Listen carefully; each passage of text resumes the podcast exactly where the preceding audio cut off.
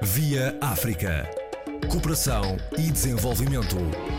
Aos domingos, na RDP África, com Luís Lucena. O Fundo Galego de Cooperação e Solidariedade organizou o Fórum Municipal de Cooperação da Lusofonia, sob o lema Municípios Principais Peças de Desenvolvimento.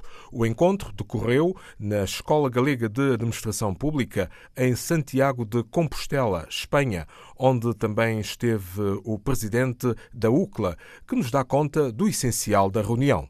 Antes de mais convém referir que a Câmara Municipal da Galiza é associada da UCLA. E isto por uma razão muito simples. É de que a origem do galaico ao português, que é, digamos, a base do português, legitima, nos termos dos estatutos da UCLA, que cidades como Santiago de Compostela possam fazer parte. E eles aderiram já há dois anos. Foi por efeito disso que a UCLA foi convidada e com ela cidades dos países de língua oficial portuguesa, através do Fundo Galego. Este Fundo Galego é um fundo que procura dinamizar, entre outras atividades que tem, as relações com os países de língua oficial portuguesa e mais concretamente com as cidades dos países de língua oficial portuguesa.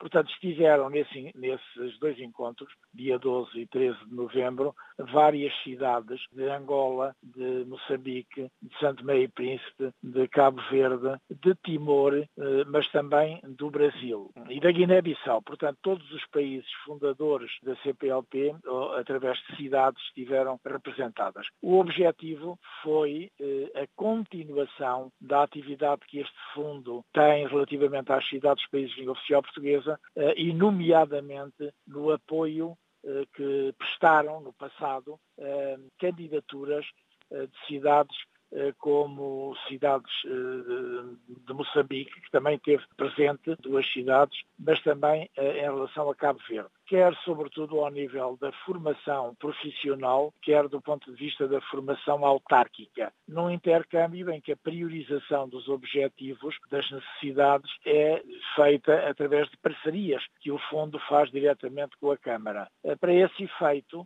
várias câmaras municipais da Galiza fizeram-se representar também, para além da própria, da própria Câmara de Santiago de Compostela. As perspectivas que se abriram foi de se continuar continuarem a aprofundar, digamos, apoios de cidades, eh, quer de Santiago de Compostela, quer de outras da região da Galiza, quer também através da UCLA. Eh, e para esse efeito, estabeleceu-se que o próximo encontro terá lugar em Lisboa, eh, por proposta da própria UCLA, provavelmente também em, em outubro, novembro. São relações importantes que ultrapassam a mera troca de experiências entre cidades para se colocarem ao nível, como lhe disse, de, mais da formação e da formação autárquica tão necessária à capacitação das cidades, particularmente dos países de língua oficial portuguesa africanos. Como lhe referi, esteve também presente o Brasil, que deu um contributo importante também neste domínio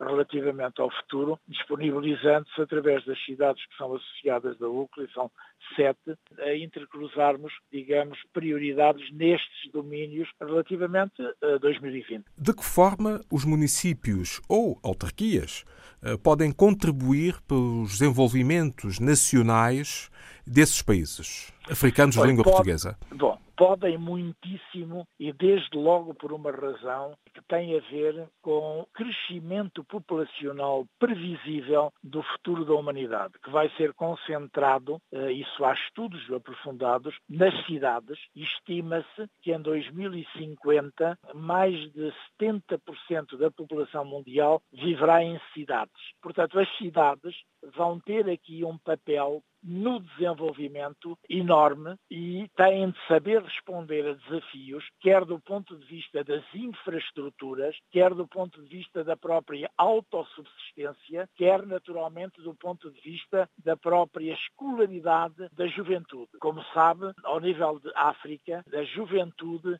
é maioritária e fortemente maioritária em todos os países e não apenas nos de língua oficial portuguesa. Isto pela simples razão de que a fertilidade da mulher em África eh, é de 5 a 7 filhos por mulher.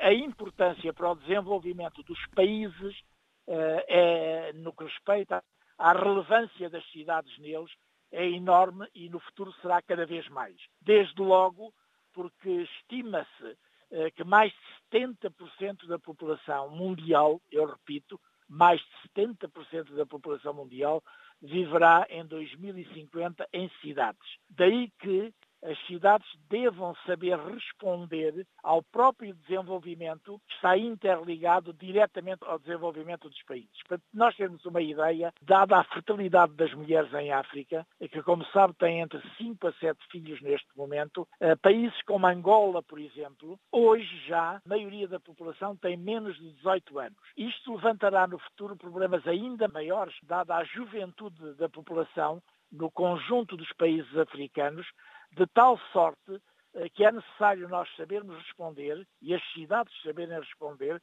ao desenvolvimento, tendo a consciência eh, que a juventude deve ser canalizada para a escolaridade e não para o setor produtivo. Ou seja, as cidades têm que acreditar no futuro e estabelecer objetivos de longo prazo e não de curto ou médio prazo.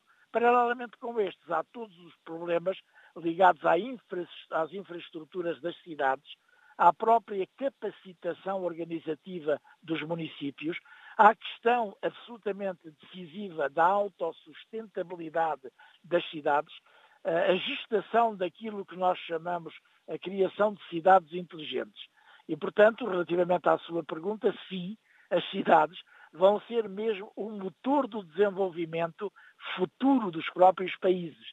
E os países têm que contar com a descentralização para as cidades do poder, do poder que hoje é muito centralizado. Isto quer dizer eh, que o bem-estar da população local é prioritário para se atingir o desenvolvimento sustentável a escala macroeconómica, a nível nacional, nos países? Isso é, isso é absolutamente inequívoco. Eu repito-lhe, 50% da população já neste momento em Angola por exemplo, podia citar outros países, tem menos de 18 anos. Uh, e com o crescimento demográfico enorme, também em Angola, por exemplo, para citar este país, que neste momento tem perto de 30 milhões de habitantes, em 2050 estima-se que terá mais de 80 milhões, porque o crescimento é da ordem ao ano de quase 4%, o crescimento demográfico da população, e que não tem tido, como sabe, um crescimento do produto interno bruto